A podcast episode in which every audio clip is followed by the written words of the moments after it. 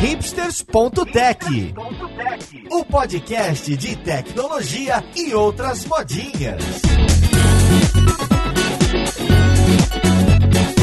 Olá e seja bem-vindo a mais um episódio do Hipsters.tech. Meu nome é Paulo Silveira e esse é seu podcast preferido de tecnologia. E mais uma vez a gente vai tentar resolver aqueles seus problemas de gestão que vivem aparecendo e vivem atrapalhando o desenvolvimento de software e até mesmo o trabalho da sua empresa. Então vamos lá pro podcast ver com quem que a gente vai conversar.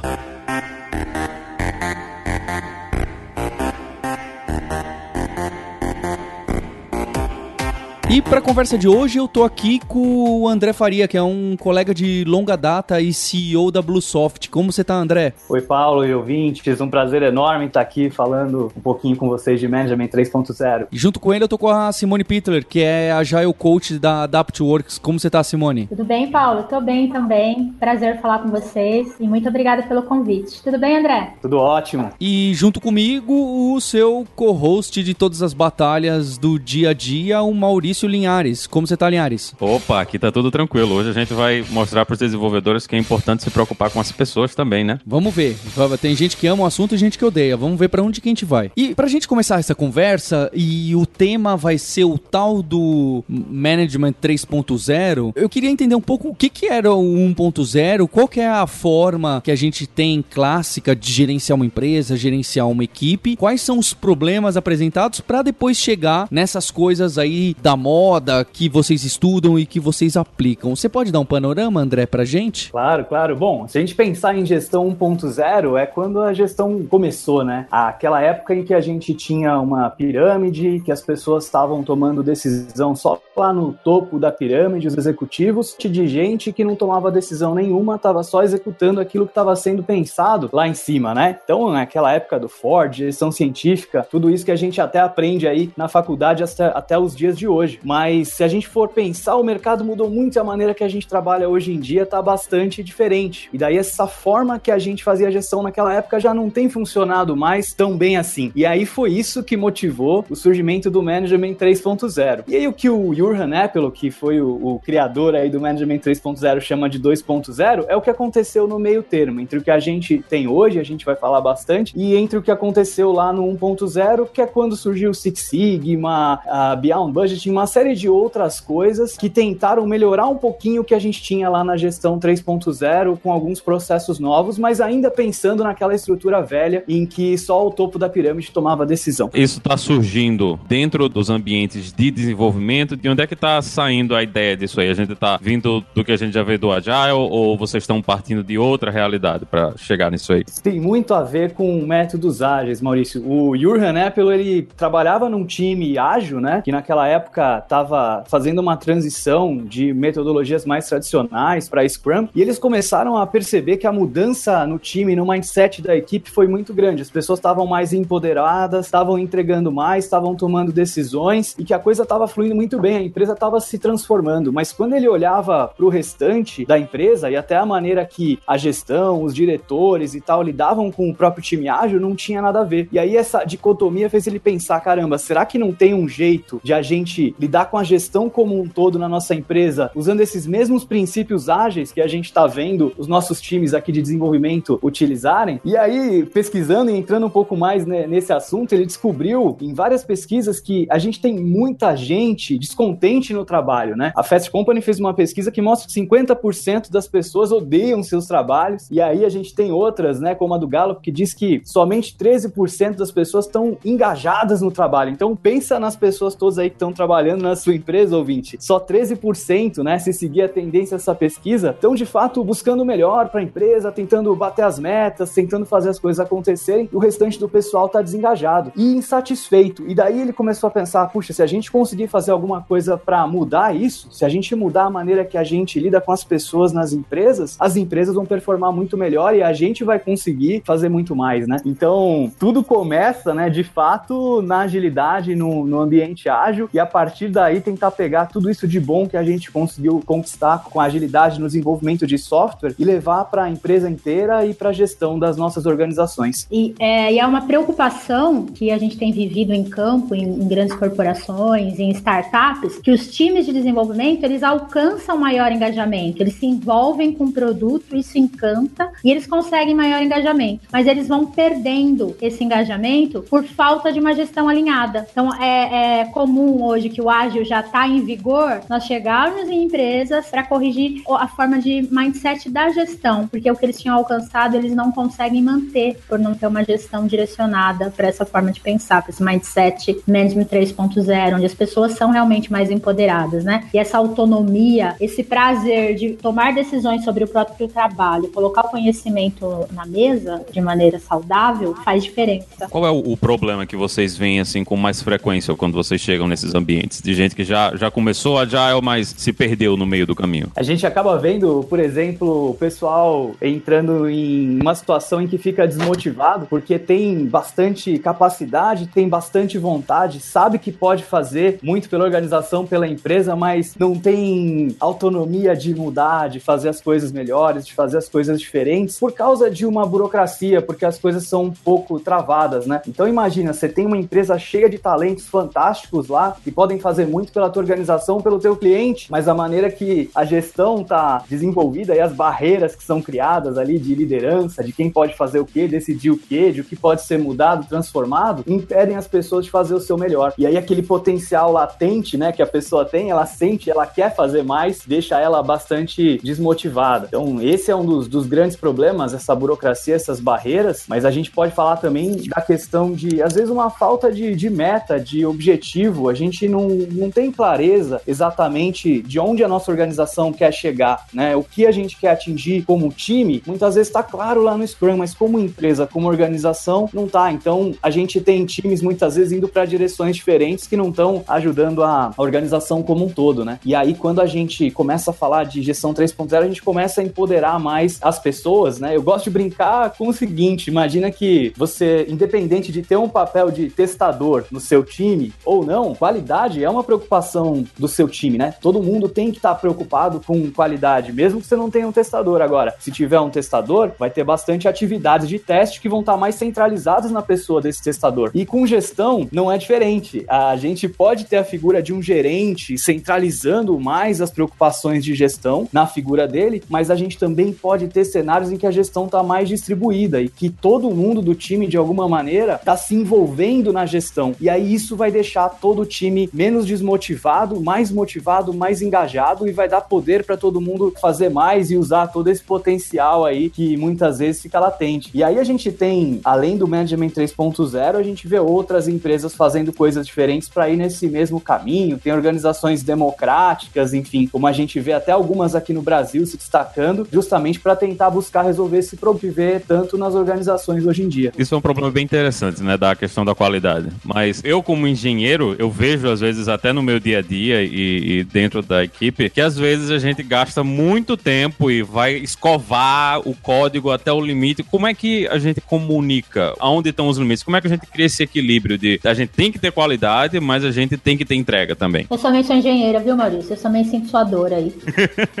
mas eu acho que é, o grande advento do Scrum, depois o Kanban, quando houve mais entendimento do que eles propunham, ajuda muito nisso, né? Com a forma com que ele propõe a comunicação e o limite de trabalho, para eu entender essa curva de custo-benefício, até onde eu vou escovar bit para garantir uma excelência técnica, até onde eu vou liberar produto, porque eu preciso também garantir lucro, rentabilidade daquele produto, né? Mas o que eu acho que faz uma grande diferença, até linkando com o assunto, a pauta que a gente puxou de início, é o propósito, né? Por que, que eu estou trabalhando naquele time? Muitos times não têm visão do que a empresa está pretendendo. Então elas estão trabalhando no automático. Quando a gente muda isso, que é uma, uma coisa que Jürgen frisa muito lá no Management PO, traz o propósito. Para que aquele time está entregando? Então ele vai conseguir balancear excelência técnica com o propósito do produto e deixar de, de entregar para rentabilizar algo que ele gostaria de ter mais qualidade muito maior, né? Deixar isso para uma outra etapa quando o dinheiro já cobrir esse custo. E aí tem uma coisa bem interessante também, Maurício, que é assim, é, até uma das preocupações do Management 3.0 é como é que a gente forma os nossos times, né? Né? A gente tinha silos no passado, né? Você tinha lá um time só de desenvolvedores, um time só de testadores, um time só de designers, e o trabalho ia passando de um time para o outro para ficar pronto lá na frente. E com agilidade, a gente mudou isso. Hoje a gente tem times que, em vez de funcionais, são cross-funcionais. A gente mistura todo mundo num time só e tenta fazer um time que consegue desenvolver o produto de ponta a ponta. Hoje a gente até está indo além só dessa questão do desenvolvimento e está indo até para operações também, né? Nos times de DevOps, o time que constrói, o time que roda, que monitora, que mantém a coisa no ar, que faz deploy. Então a responsabilidade de um time está aumentando cada vez mais, englobando todo o ciclo de vida do desenvolvimento de software. E aí isso faz com que esse senso de dono, de ownership do produto, do time aumente mais, né? E que todo mundo se sinta mais responsável por todos os concerns aí dentro do desenvolvimento. Enquanto antes testar era papel do time de testes, manter no ar era papel do time de operações,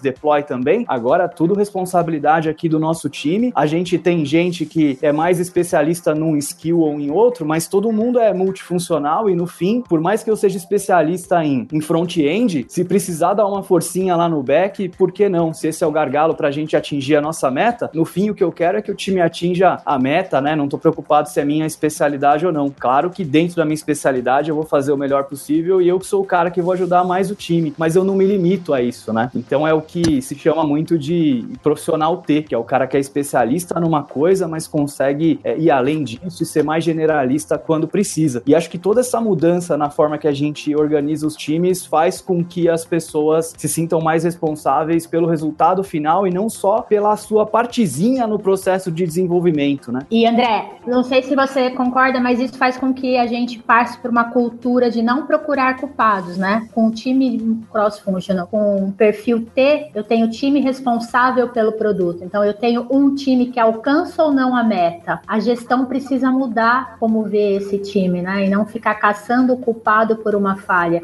Eu tenho visto muito esse reflexo nas empresas. Eu acho que está ficando claro alguns problemas que vocês querem atacar com esse Management 3.0. Mas eu queria saber qual é o primeiro passo que é apresentado para quem quer implementar algo assim? Quem está pedindo ajuda, para quem vocês estão dando consultoria? O que, que vocês chegam na empresa depois de uma certa análise? Qual costuma ser o primeiro movimento? É a inclusão de uma cerimônia? É a inclusão de um painel para deixar mais claras as coisas e o que, que você pode fazer para dar mais poder de decisão a todos os colaboradores? Qual é o primeiro movimento para ficar mais claro qual é a proposta de solução? Fantástico. Bem, eu gosto bastante de começar apresentando o Marte. É um monstrinho de seis olhos aí do Management 3.0. Ele tem seis olhos que são as seis visões do Management 3.0. Então aí, se vocês toparem, a gente pode falar um pouquinho dessas seis visões e daí em cada uma dessas seis visões tem uma série de práticas de coisas que a gente pode tentar fazer ou princípios que a gente pode seguir para tentar colocar Management 3.0 em prática na nossa empresa. Concordo totalmente. Para mim é a base, né? O Martin é a base para a gente começar a trabalhar, porque aí cada empresa vai apresentar mais problema em uma ou outra visão. Eu acho que vale a pena a gente entrar então nessas seis visões e aí as que a gente achar mais interessante, mais próximas do nosso mundo, vocês podem exemplificar com as ações que costumam ser tomadas quando a empresa está ainda naquele estágio mais clássico, por assim dizer. Fantástico, Paulo. Bom, a primeira visão aí do Marte, a gente já tocou um pouquinho nela, que é a questão de energizar as pessoas. Então, poxa vida, se só 13% estão engajadas, como é que a gente faz para ter 100% do nosso time das pessoas engajadas? E aí, o que o Management 3.0 traz é que, assim, dinheiro, né, é uma das coisas importantes que motivam as pessoas, mas ele é só um pouquinho do que diz respeito à motivação. E aí a gente tem os motivadores intrínsecos, que são aqueles motivadores que realmente fazem as pessoas verem o trabalho de uma maneira diferente. E aí tem 10 motivadores intrínsecos, a gente acha que não vai conseguir falar de todos eles, mas o que é interessante, né, e acho que o grande insight aí que a gestão 3.0 traz é que é o seguinte, não dá pra gente fazer uma coisa só para motivar todo mundo no nosso time. Então não basta a gente ter um hackathon, por exemplo, e falar, poxa, eu vou fazer um hackathon a cada três meses, é, e isso vai deixar o meu time inteiro mais motivado. Ou eu vou fazer um happy hour, e isso vai deixar o meu time inteiro mais motivado, né? A mensagem é que cada pessoa do nosso time é diferente e tem motivadores intrínsecos diferentes. E aí você pode fazer uma mesma coisa e vai motivar mais um cara, desmotivar outro. O importante é que os líderes têm que conhecer cada pessoa do seu time e pensar que conhecendo os motivadores intrínsecos deles vão conseguir fazer ações mais específicas. Aí para dar um exemplo mais prático, né? Imagina assim que tem algumas pessoas que se motivam muito pela liberdade, pela independência, por poder fazer as coisas do seu jeito. E aí você tem políticas como horário flexível, o cara poder trabalhar um tempo em projetos open source, por exemplo, que vão deixar esse cara super motivado. Mas você já tem aquele outro cara que ele é mais motivado pelo motivador intrínseco da previsibilidade, da ordem. Exato. Então, aquele cara que gosta de saber o que vai acontecer e tudo mais. Então, às vezes a mesma coisa vai deixar um cara mais motivado ou desmotivado. Conhecendo cada um, você pode fazer uma série de ações que motivam todo mundo. Esse caso para mim fica cada vez mais evidente. A gente tá cada vez mais naquela direção, ah, hierarquia mais flat, sem comando controle, mas tem gente que quer trabalhar com comando controle, quer trabalhar com hierarquia e não gosta se fica tudo muito livre, ah, você decide, ah, você que sabe. Ele quer, não, me dá a tarefa muito bem específica, eu quero uma data, eu trabalho bem assim. É engraçado porque a gente acha que não, todo mundo prefere do mesmo jeito, mas não é verdade. Não é verdade.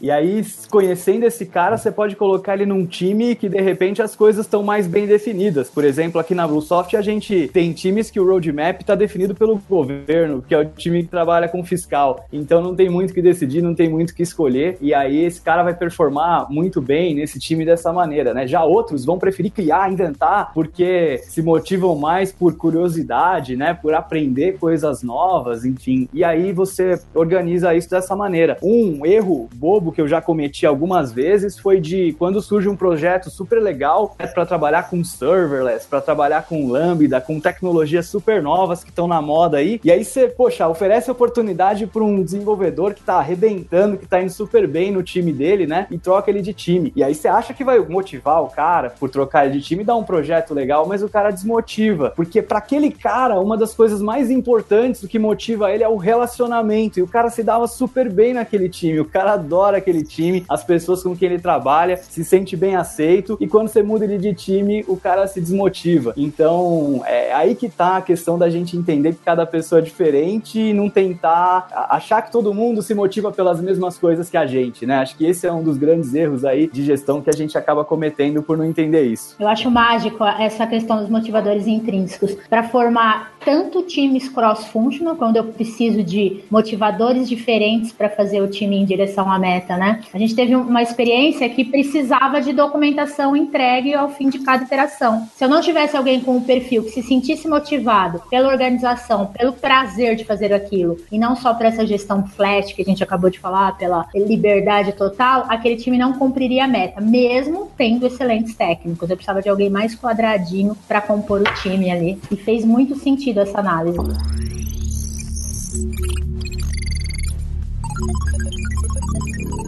Outro ponto que tem lá no, no Marciano de vocês aí é essa coisa de melhorar tudo. É interessante, mas o que é que seria melhorar tudo? É, imagina o seguinte, Maurício, a gente tem que garantir que é, o nosso processo está cada vez melhor, que a gente está revendo regras, né, o tempo inteiro, porque é muito comum a gente ter alguma regrinha no nosso time, sabe, de que alguma coisa não pode ser feita de tal maneira, mas muitas vezes aquela regra foi criada numa situação específica e a gente nunca mais reviu e o problema que aquela regra resolvia já nem existe mais. Às vezes você criou uma regra de não poder usar determinada coisa porque o seu ambiente on-premises lá naquela época não permitia, hoje você está na nuvem, não precisa mais disso. Então a gente tem que estar tá o tempo inteiro revendo o que a gente está fazendo. Muito do que a gente faz lá no PDCA com retrospectivas no Scrum é o que vai se encaixar aqui. E aí a gente tem que estar tá pensando o tempo inteiro como é que a gente consegue mudar para melhor, comunicar essa mudança mudança e motivar todo mundo do nosso time para fazer aquela mudança de fato acontecer. E aí, assim, para dar um exemplo, contextualizar um pouquinho mais, né? O Johan brinca o seguinte: às vezes você chegar para o teu time e avisar, pessoal, temos muitos defeitos, temos que reduzir a quantidade de defeitos. E aí já acha que só o fato de ter dito isso vai ser o suficiente para que alguma mudança aconteça, né? E não é suficiente, porque isso aí a gente está informando as pessoas do problema. É que nem dizer para uma pessoa que fuma que fumar faz mal. E aí você você acha que agora que ela sabe que fumar faz mal, vai parar de fumar, mas não necessariamente, né? E aí tem uma série de outras coisas que a gente tem que fazer, de fato, convencer todo mundo, engajar todo mundo, dar feedback constante para todo mundo, medir o que precisa ser medido, para daí a mudança lá na frente acontecer e a gente ficar cada vez melhor como organização. Então a gente falou do melhorar tudo, e qual foi o primeiro? A gente falou do energizar pessoas também, já Energizar pessoas. cobrimos um pouquinho aí, duas visões. E melhora tudo. Aí tem um, um que eu gosto muito de empoderar times e a gente dá liberdade, ferramenta e decisão para esses times. Queria que vocês falassem um pouco disso e também do problema que eu enxergo bastante do outro lado. Quanto mais liberdade você dá, fica talvez difícil de alinhar o objetivo, missão da empresa, falando: olha, beleza, você está fazendo isso, mas não é bem isso que é importante para o resultado da empresa. Então, como que trabalha esses dois lados? É, um- esse foi assim, o primeiro exercício que a gente colocou em prática aqui na Adapt alguns anos atrás, que é a prática do Delegation Board que o Jürgen é, recomenda, né? Que ao contrário daquele tradicional matriz e responsabilidades que a gente tinha para gestão, esse quadro ele deixa claro até que ponto o time tem conhecimento, competência, habilidade para tomar uma decisão sobre um determinado assunto. Então, todas, todas as atividades chaves que o time tem para desenvolver no seu dia a dia ficam explícitas nesse quadro e de 1 a 7 eu vou falar o quanto ele consegue ser empoderado para tomar a decisão. E quanto menos empoderado ele tá, é porque essa decisão está na mão de um gestor, de um gerente. Eu preciso de alguém especializado para tomar a decisão e tô olhando que aquele time precisa desenvolver competências para que um dia seja capaz de tomar aquelas decisões. Aquele time não tem condições, não tem maturidade para estar solto e tomar todas as decisões do seu dia a dia. Um exemplo bem legal que eu lembro aqui na Bluesoft disso que a Simone falou, a gente, há uns anos atrás, teve o primeiro designer contratado aqui na, na Bluesoft, né? E aí eu lembro que numa ocasião a designer fez um commit lá no Git de um PSD, e aí os desenvolvedores ficaram loucos com ela, né? Por conta disso, que não podia, isso e aquilo, e deram uma bronca nela lá. E aí, puxa, o que acabou acontecendo é que assim, ela não sabia que não podia fazer aquilo, não estava claro pra ela aquela regra, né? E ela já tomou aquela baita bronca porque ela teve uma iniciativa de fazer alguma coisa. Pô, e ela teve a iniciativa até de aprender o Git e tudo mais. E aí o que acaba acontecendo, quando as regras não estão claras, você tem uma iniciativa e aí você toma uma bronca do seu time, do seu gestor, você vai ficando sem iniciativa. Você tem medo de tentar coisas novas, coisas diferentes, porque se você tentar e der errado, alguém vai te dar uma baita bronca. E aí isso é ruim, porque no fundo o que a gente quer como empreendedor, o que as empresas querem é ter pessoas com iniciativa, que tentam fazer melhor, que tentam fazer diferente. E aí o Delegation Board, o que ele faz é deixar claro o seguinte, o que, que cada um, cada papel pode ou não fazer. E aí isso faz com que a autonomia deixe de ser binário, sabe? Você pode ou não pode fazer, e aí você começa a trabalhar com níveis. Então, você tem aquele nível que alguém diz o que você faz e você cumpre, que é mais lá comum na gestão 1.0, mas para certas coisas tem que ser assim. E você tem um nível que você delega totalmente. Então, para dar alguns exemplos aqui, se o time vai trabalhar em par ou não em cada tarefa, em cada demanda, você pode delegar totalmente, não precisa estar determinado isso por algum gestor. Certas coisas, por exemplo, se a gente vai mudar de plataforma de .NET para Java ou para Node, de repente você, se é o CTO, pode aconselhar o seu time, mas deixar eles decidirem. Você pode consultar a opinião deles e você tomar a decisão. E aí depois com calma o ouvinte pode dar uma olhada nos sete níveis de autoridade e você vai perceber que dependendo do que você vai fazer, você vai utilizar um nível diferente de autoridade. Mas o mais importante é, tendo clareza, o seu time sabendo até onde pode ir, vai fazer com que ele não perca a iniciativa. Quando você está num ambiente que não está claro, é como se você estivesse andando por cercas elétricas invisíveis. Então, você está caminhando, daqui a pouco toma um baita choque e nem sabe por quê, né? Você não sabia que não podia pisar ali. E aí você vai ficar com medo de dar o próximo passo, vai ficar sem iniciativa e no fim das contas, eu tenho certeza que não é isso que a sua empresa e nem que o seu líder espera de você.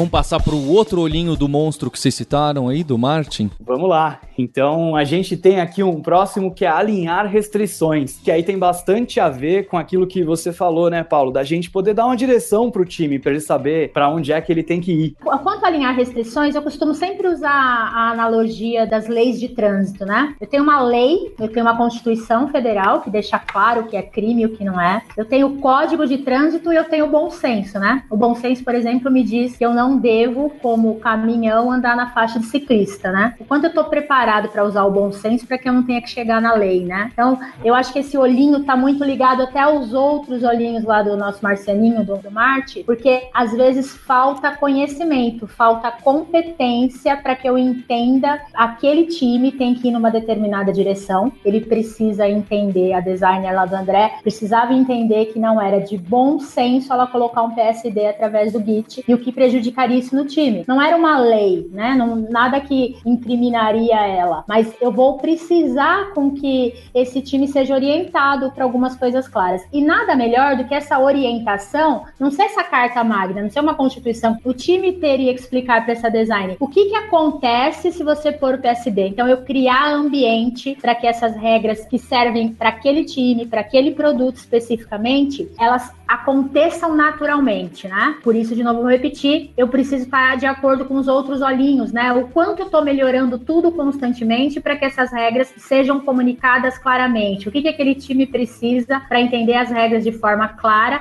que não seja lá um documento maior que toda empresa tem que ler a cada desenvolvimento de produto ou projeto. A minha preocupação é justamente essa. Imagina esse designer, essa designer que fez esse commit de um PSD gigante no GitHub, tomou a bronca do desenvolvedor. Essa regra que vai ser criada. Atenção, por favor, designers, não comitem os fonts, né, ou algo assim, por causa disso, disso, disso. Essa eu acho que tá naquela da, da, dos exemplos de leis de trânsito que você colocou, Simone, tá mais como bom senso do que criar um PDF de 180 páginas que vai ser uma das leis é, atenção, designers, lembrem-se de que como que eu vou julgar o que que vai ser lei, o que que vai ser bom senso e mais ainda, onde ficam essas coisas? Como que elas são comunicadas? Nós costumamos usar muito algumas cerimônias recomendadas aí no Scrum, no próprio Kanban, né? E eu tenho já alguns artefatos no Scrum, por exemplo, que garante isso. O que, que eu indico de definition of ready? O que, que o time tem que seguir de preparado para entregar um projeto pronto, né? Mas nada impede que seja uma wiki do próprio time. O que é importante é incentivar que a cada cerimônia de inspeção, que ela seja semanal, que ela seja quinzenal, que ela seja mensal, estejam desenvolvendo, eles consigam verificar o que, que eles precisam deixar claro, por escrito ou não, combinado, só um agree agreement entre eles ou escrito em algum lugar para passar para frente. Esse escrito é muito por projeto. Ah, vamos usar o Confluence lá do Gira, vamos usar uma Wiki, vamos usar um Excel.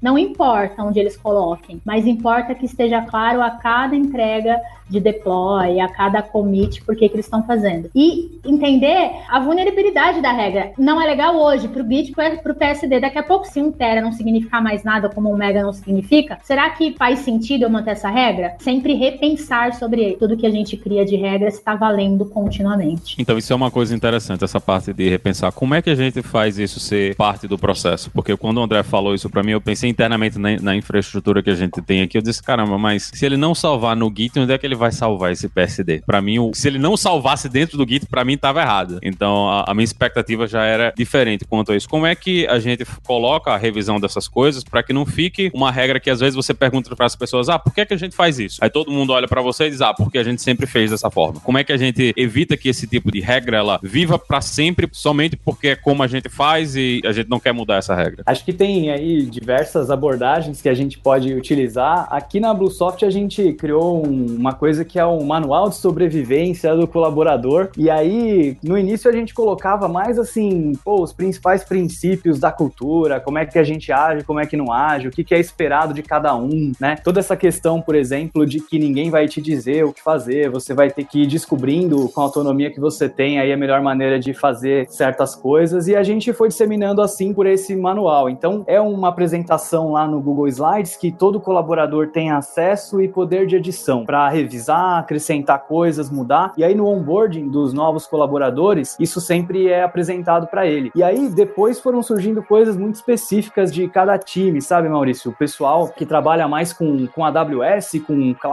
e infra, tem algumas regrinhas, algumas coisas lá que não faz sentido a gente comunicar para o pessoal que chegou para o time de marketing, por exemplo. E aí isso foi se dividindo em playbooks de cada time. Então cada time tem o seu playbook com essas coisas que são mais importantes, que são decisões-chave, que são práticas-chave chave para eles. Eles mantêm isso sempre atualizado de uma maneira bem leve e sempre apresentam para os membros novos dos times que chegam. E aí, para contribuir com isso, você pode usar alguma coisa para manter o time sempre alinhado, para onde tem que ir tudo mais, usar ferramentas ferramentas como o OKR, por exemplo, para deixar essas metas e os resultados esperados sempre claros, que são coisas mais dinâmicas aí que vão mudar todo o trimestre. O que a gente usa aqui como base é a retrospectiva mesmo, olhar de quatro a cinco aspectos, né? Pessoas, produtos, regras e práticas técnicas dentro de cada um do, do, dos produtos que está sendo desenvolvido. E não só produtos quando estou falando de tecnologia, porque a gente tem um grande produto aqui que é treinamento, né? E às vezes uma regra para um treinamento faz sentido, para o outro não faz sentido nenhum. Manter retrospectivas constantes, que às vezes não é tão simples. Por exemplo, no time de Agile Coaches e de facilitadores, é difícil eu ter uma, uma retrospectiva, porque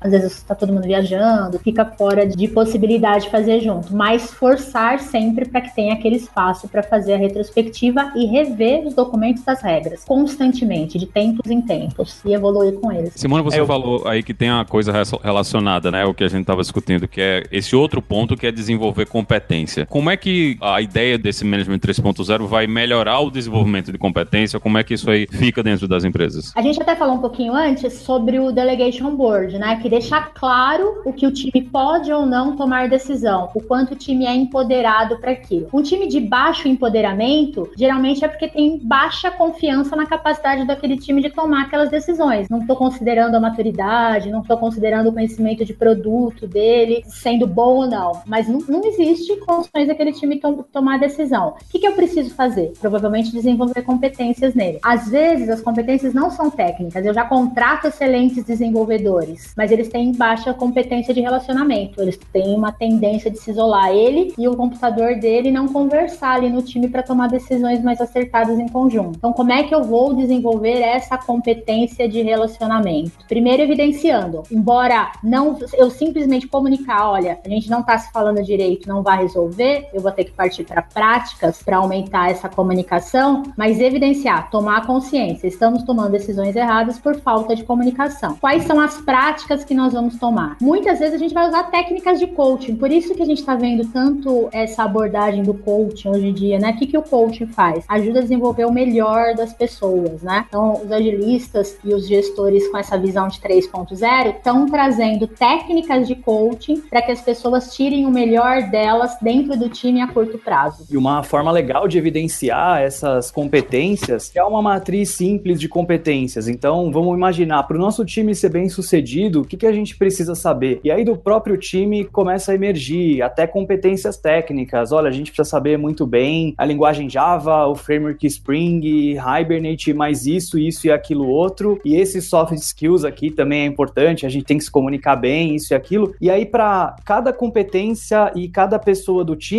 você. A pessoa se autoavalia em iniciante, praticante ou avançado. E aí você vai começar a perceber: caramba, olha só, na competência de Hibernate aqui, a gente não tem ninguém avançado. Então, isso é um problema. A gente pode precisar pedir ajuda para um outro time que tem mais experiência nos treinar aqui internamente mesmo, ou de repente a gente vai fazer, alguém vai fazer um curso lá no Alura ou na Kaelon, enfim, e a gente vai buscar trazer essa competência para que pelo menos alguém do time seja experiente em tudo aquilo que é importante para a gente.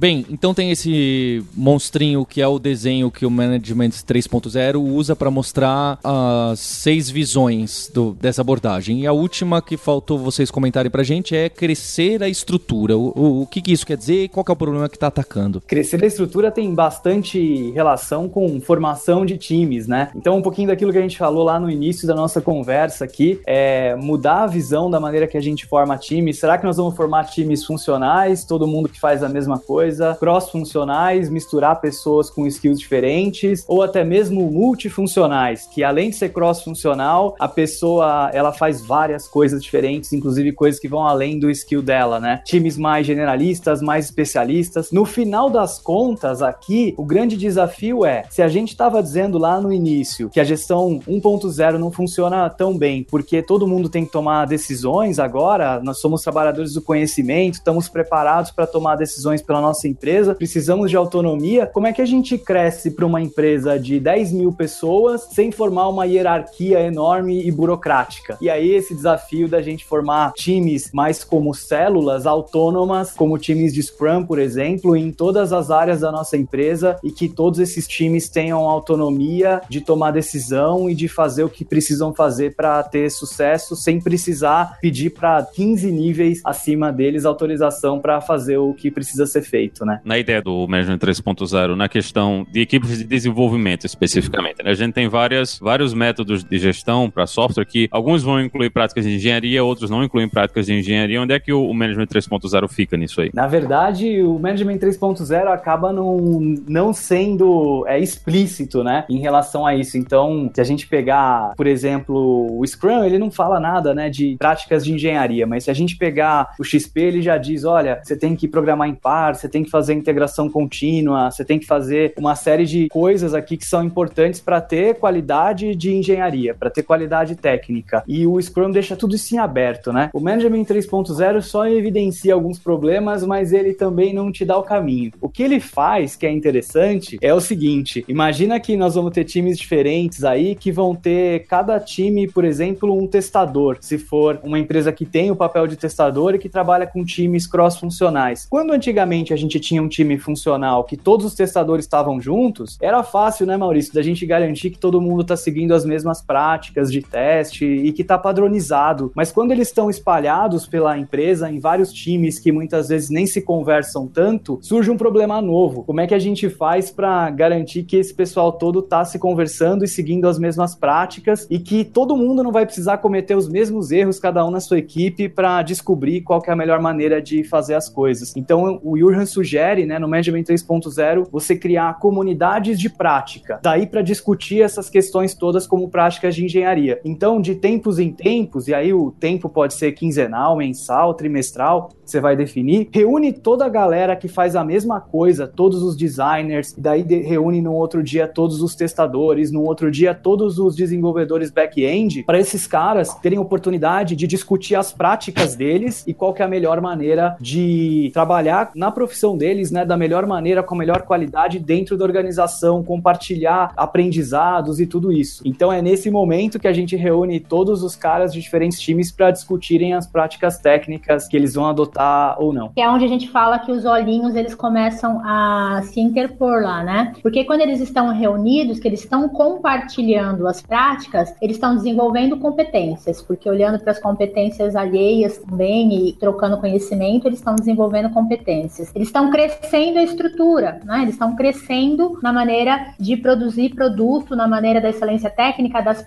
das práticas de engenharia, né? E eles estão melhorando tudo, porque eles melhoram tecnicamente, eles melhoram a parte de processo e melhoram a parte de relacionamento entre eles. Então, eu começo a ter interconexões aí do Marte olhando, né? Por isso que ele é um monstrinho, um olhinho todo torto, uma hora um olhinho olhando duas coisas ao mesmo tempo, porque cada empresa tem um contexto diferente um ponto a ser melhorado, né? A comunidade prática, ela consegue atender mais de um ponto de vista aí, é super saudável, né? E vem de conceitos ágeis. O Scrum já fala isso, a XP já fala isso há um bom tempo e o Jurgen reforça isso como uma, uma das maneiras de compartilhar conhecimento e desenvolvimento. E aí, olha que legal, as coisas começam a se costurar, né? É, se revisando aqui os olhinhos do Marte, a gente fizer tudo isso bem feito, cuidar de tudo isso, a gente vai ter um time motivado, energizado, empoderado para fazer o melhor trabalho possível, que entende bem as suas metas e as metas da organização, que estão competentes, têm capacidade, se desenvolveram para fazer um trabalho legal com alto nível de qualidade, que estão organizados de uma maneira escalável e sempre preocupados em melhorar o próprio trabalho. E aí a gente consegue, olhando para tudo isso e fazendo um bom trabalho em cada olhinho desse, a gente garante que a nossa organização tem uma boa gestão. Vale a pena para o desenvolvedor que está na carreira ainda, ele está na carreira técnica, está trabalhando com código, vale a pena para ele investir em aprender o que é Management 3.0 agora? Olha, eu Sempre acredito que, que sim, viu, Maurício? Acho que vale a pena, especialmente porque a gestão está cada vez mais distribuída. Então, cada vez mais a gente vai esperar do desenvolvedor que ele se envolva na gestão, que ele se preocupe em fazer que o time dele seja cada vez melhor. Então, isso acho que vai dar um insight para ele e vai fazer com que ele enxergue o trabalho dele, o efeito do trabalho dele na organização de uma forma mais completa, de uma forma diferente. E a gente está falando muito de times autogerenciáveis, né? Embora o Management 3.0 não ensine fazer um auto-management 3.0, mas ele vai começar a criar insights de desenvolvimento pessoal mesmo, né? O quanto ele quer melhorar em cada traço dele de profissional, de pessoal, de seja lá o que ele quer investir como competência, usando essa forma de pensar. Então, provavelmente o caminho é mais curto para ele fazer parte de times de alta performance ou de ter uma alta performance na sua própria vida. Uma, uma brincadeira que o pessoal gosta de fazer muito é que se tudo é autogerenciável, por que, é que a gente precisa de gestores? é, e eu já queria começar a provocação aí com a música da luta. Também tem esse pessoal que, mais na moda do que Scrum, é criticar Scrum. Então eu imagino que também o Management 3.0 tem esse monte de gente falando: ah, é para vender certificação, sei lá eu se tem certificação. Ah, é por causa disso. Ah, é só modinha. Assim como o próprio coach, né, em termos genéricos, tem essa galera que fala: não, isso aí não serve para nada e etc. Então realmente, porque parece um pouco aquilo da hierarquia flat, mas já senti que vocês já deram vários toques aí nos seis olhos do, do monstrinho, que tem casos e casos, e tem casos que precisa sim, tem casos que você delega, tem casos que precisa subir a decisão e não é você que decide. Mas realmente, se é tudo tentar deixar o mais autogerenciável possível, qual que é o papel do gestor geralmente aí? Aí vai muito da questão da filosofia, né? É, eu posso citar até a, a Lambda 3, que é uma empresa aqui de, de São Paulo, que eles não têm nenhum gerente lá dentro. Então eles tomaram uma decisão quando os sócios, quando fundaram a empresa, que nunca iam ter gerente. Mas aí que tá, que é legal, Paulo. Eles têm tudo isso muito bem feitinho, muito legal, muito costuradinho lá. A diferença é que em vez de estar tá centralizado na figura de um cara, de um gerente, de um líder, que tá ele se preocupando com a motivação da galera, que tá ele preocupado em criar as regras de quem pode ou não fazer o que, definir a missão da empresa, eles vão criando grupos lá dentro de pessoas que estão afim de fazer aquele trabalho e que não tem a função de fazer aquilo o tempo todo. Então você tem um monte de gente lá na empresa fazendo gestão. A gestão está totalmente distribuída. É, aqui na Bluesoft a gente tem um meio termo. A gente tem líderes, a gente tem pessoas que estão uma parte do seu tempo preocupadas com cada uma dessas visões aí, mas ao mesmo tempo todo mundo participa até um grau de tudo isso. Então é mais uma gestão mais participativa e menos autoritária, né? Menos comando-controle. E a gente tem as empresas que vão tomar uma decisão que somente ainda aquela camada de gestão que vai fazer gestão e as outras pessoas não vão se envolver com nada disso, né? O Seth Godin dá o exemplo do McDonald's, que se o ouvinte quiser fazer o experimento aí, por conta do Seth lá, você vai no McDonald's, pede um refrigerante e um hambúrguer, aí você come metade do hambúrguer, toma metade do refrigerante, joga o hambúrguer dentro do refrigerante, vai até a atendente e diz para ela que não consegue beber porque tem um hambúrguer dentro do seu refrigerante. E ela ou pode te devolver o dinheiro ou te dar um novo lanche e um novo refrigerante. Ela tem autonomia zero de fazer qualquer coisa diferente disso. De repente, naquele ambiente do McDonald's, foi decidido que o atendente tem autonomia zero e que isso é interessante, é estratégico lá para o McDonald's. Já no ambiente de desenvolvimento de software, uma abordagem dessa em que os desenvolvedores não tivessem autonomia para tomar decisão alguma, provavelmente não ia funcionar. Então, eu acredito que depende muito de cada contexto, de cada cenário, mas ao mesmo tempo acho que cada vez mais a gente está partindo para um movimento de distribuir a gestão para os times e centralizar menos na figura do gerente. Nós estamos num grande momento de transição, né? Por isso que é, é, essa fala do André, para mim, vem de, de acordo com a realidade. A gente está caminhando para um cenário cada vez mais de gestão distribuída, mas eu ainda tenho gestores extremamente tradicionais, comando, controle e hierarquias que não são nada flat para transformar, para vir. Uma juventude que está vindo, está vindo já é uma forma de falar, já porque isso está vindo já tem 10 anos, né? Que vem já mudando essa necessidade. Eu não aceito mais esse comando controle e não trabalho num lugar assim. Eu crio a minha própria empresa. Preciso mudar aquelas corporações que eram extremamente rígidas. O management vem para a fase de transição, ele vem para ajudar essa fase de transição. Talvez daqui a alguns anos a gente não fale mais em management 3.0, a gente simplesmente fala de nova forma de gestão, de, de autogerenciável totalmente. Eu acho que é como pensar no deploy, né? Para ele ser totalmente automatizado,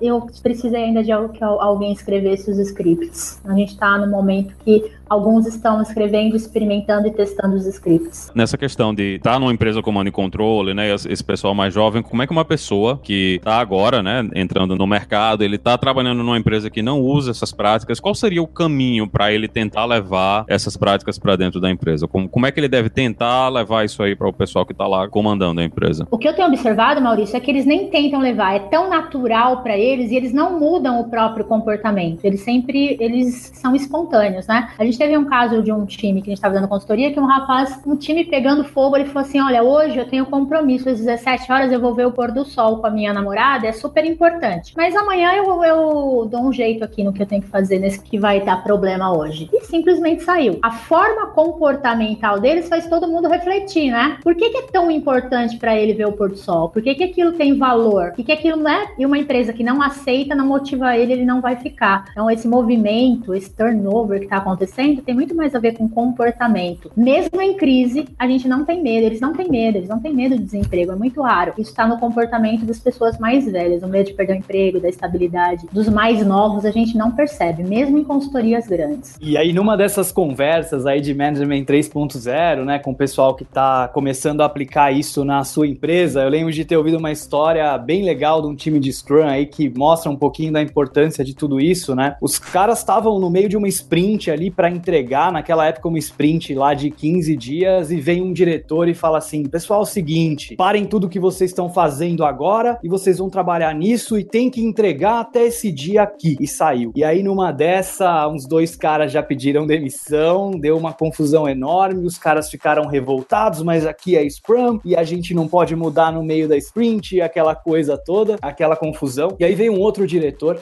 e falou assim para aquele time, falou: "Pessoal, é o seguinte, a gente tá com uma oportunidade incrível na nossa frente. A gente pode ser os primeiros da nossa categoria a lançar um aplicativo no marketplace de Android, sair na frente de todo mundo. É uma oportunidade de mercado que talvez a gente nunca mais tenha na nossa história. Posso contar com vocês ou não?" E aí no fim a galera abraçou a causa, entregou antes o que precisava entregar, deu super certo, foi uma daquelas histórias que a empresa conta e que foi super bem sucedido. No fim, os dois diretores queriam a mesma coisa exatamente, né? Um mandou e o outro vendeu a ideia usando lá o segundo nível de empoderamento. Então, às vezes um quer dizer a intenção é a mesma, mas se a gente conhecer um pouquinho mais de gestão 3.0, um pouquinho mais desses conceitos para a gente conseguir lidar melhor com as pessoas e aí sim fazer uma gestão mais eficaz, vai fazer uma diferença enorme aí no resultado da nossa empresa. É, e ele conseguiu entender que o time dele se engajava por propósito, né? Estar em algo que fazia diferença na vida das pessoas e da empresa engajava muito mais que uma simples ordem top-down, né? Que é a forma de pensar 3.0. Exatamente. André Simone, quem quer aprender mais, saber mais do Management 3.0 ou até de gestão no geral, do que, que tem de novidade, do que, que veio do pessoal de Agile, de tecnologia que está indo para outras áreas, o que, que vocês recomendam estar tá atento, ler, ouvir? É, o próprio livro, né, do Gestão 3.0 do Jürgen, eu acredito que é o primeiro passo aí para começar a entender o que, que ele pensou, o que, que ele escreveu sobre isso. Depois tem os complementares, né, entender as práticas dele é o próprio workshop que ele recomenda, né, mas eu não sei se é a primeira coisa a ser feita, entender mais para saber se você vai colocar aquelas práticas no seu dia a dia. Mas tem complementos como Motivação 3.0 ou Drive, do Daniel Pink, que você vai entender mais sobre engajamento. Tem outros livros falando sobre essa gestão democrática, holacracia, tudo que faz sentido para essa nova forma de pensar. E os métodos que estão se usando em ágil, né, que é o Scrum, o Kanban, os mais usados. Muitas práticas desses métodos já fazem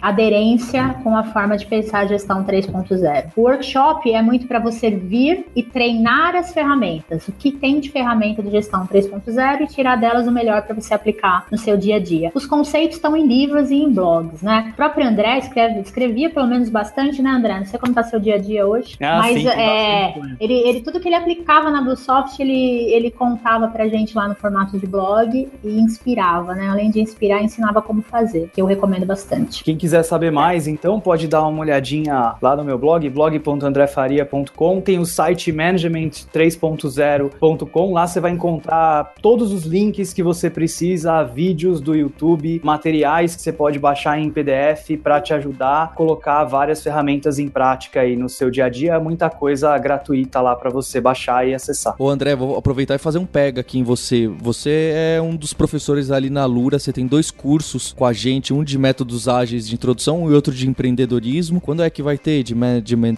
3.0, hein? Opa, logo logo, vamos, vamos fazer. A gente tá criando um novo aí que é surpresa, ainda não é de Management 3.0, mas que deve ser lançado no início do ano que vem e tá sendo um prazer enorme aí trabalhar com o Alura. É, o feedback dos alunos tem sido muito legal e é sempre um prazer. E queria agradecer ao Linhares, que pelo visto já, já abriu os olhos e falou: tem coisa aqui que é interessante para mim. Eu senti isso. Olha aí, com certeza, fiquei interessado. Fiquei interessado e peguei o livro, recomendo. Muito bom. Então fica o agradecimento para você ouvinte. Não deixe de visitar o hipsters.jobs que tem também vaga para coordenador, para gerente ou para o pessoal que gosta mais dessas hierarquias mais flat. Não deixe de registrar também o seu review ali no iTunes, dá cinco estrelinhas que a gente merece. E a gente tem um encontro na próxima semana. Hipsters, abraços, tchau.